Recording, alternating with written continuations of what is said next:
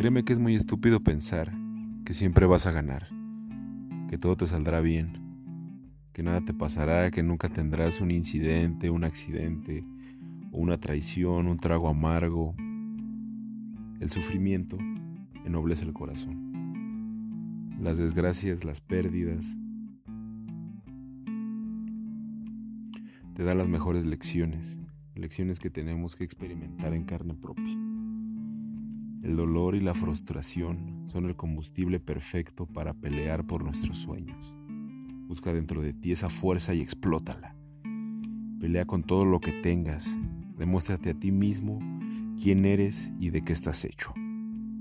Forja en la eternidad tu nombre sin importar si ganes o pierdas.